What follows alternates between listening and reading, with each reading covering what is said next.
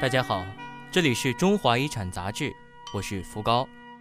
今天的阅读内容是《三大殿重生记》一。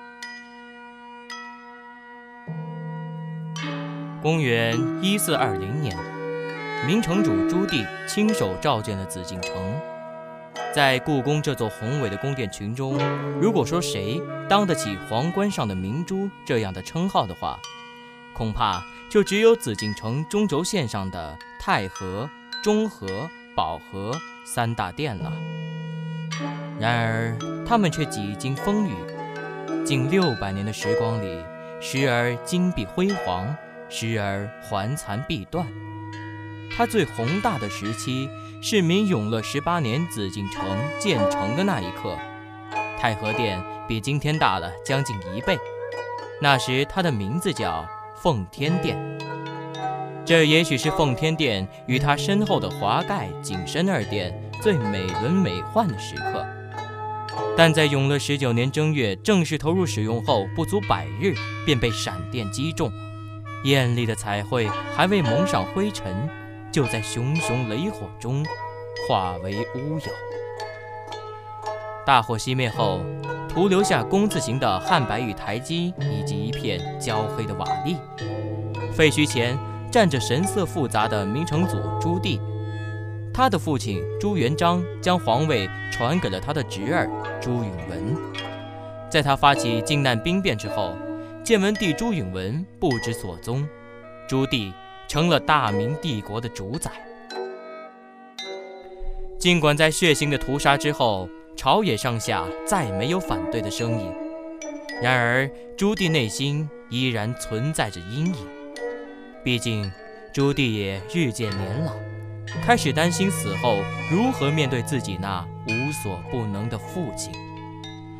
在惶恐和不安中，明成祖朱棣把三大殿的焚毁看成是太祖朱元璋在天之灵给予他的惩罚和警示。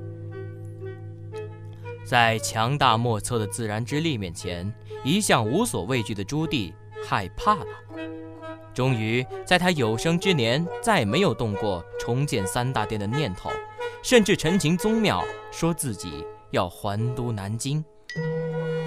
然而，这个承诺并没有兑现，因为当下还有更紧迫的事情需要他去做。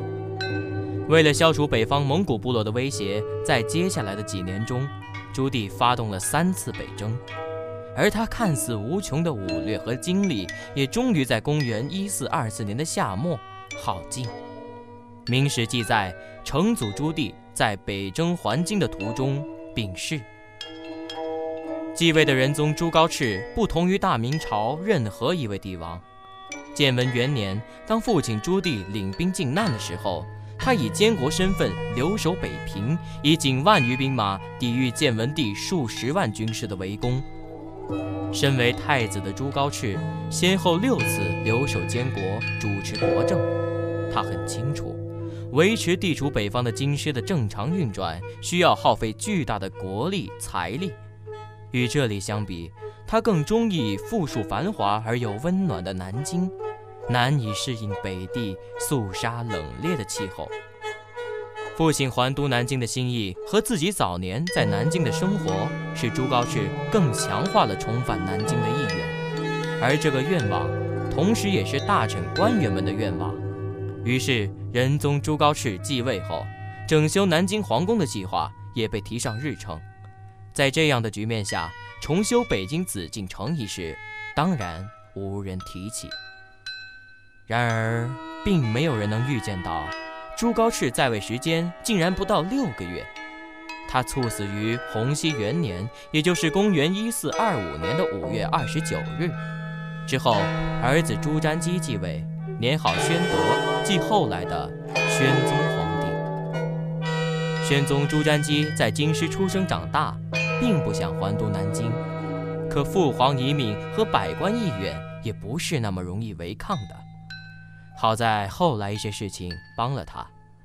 史书记载，朱瞻基打垮了叔父汉王朱高煦的谋反，初定了内阁秉政和巡抚地方的架构，击退了意图进犯的蒙古可汗。做完这些以后，他的权威性已经无人可以质疑。此时距离他登基已有十年，朝官更迭，所有人都习惯了燕地才是京鸡，没人再提什么还都南京了。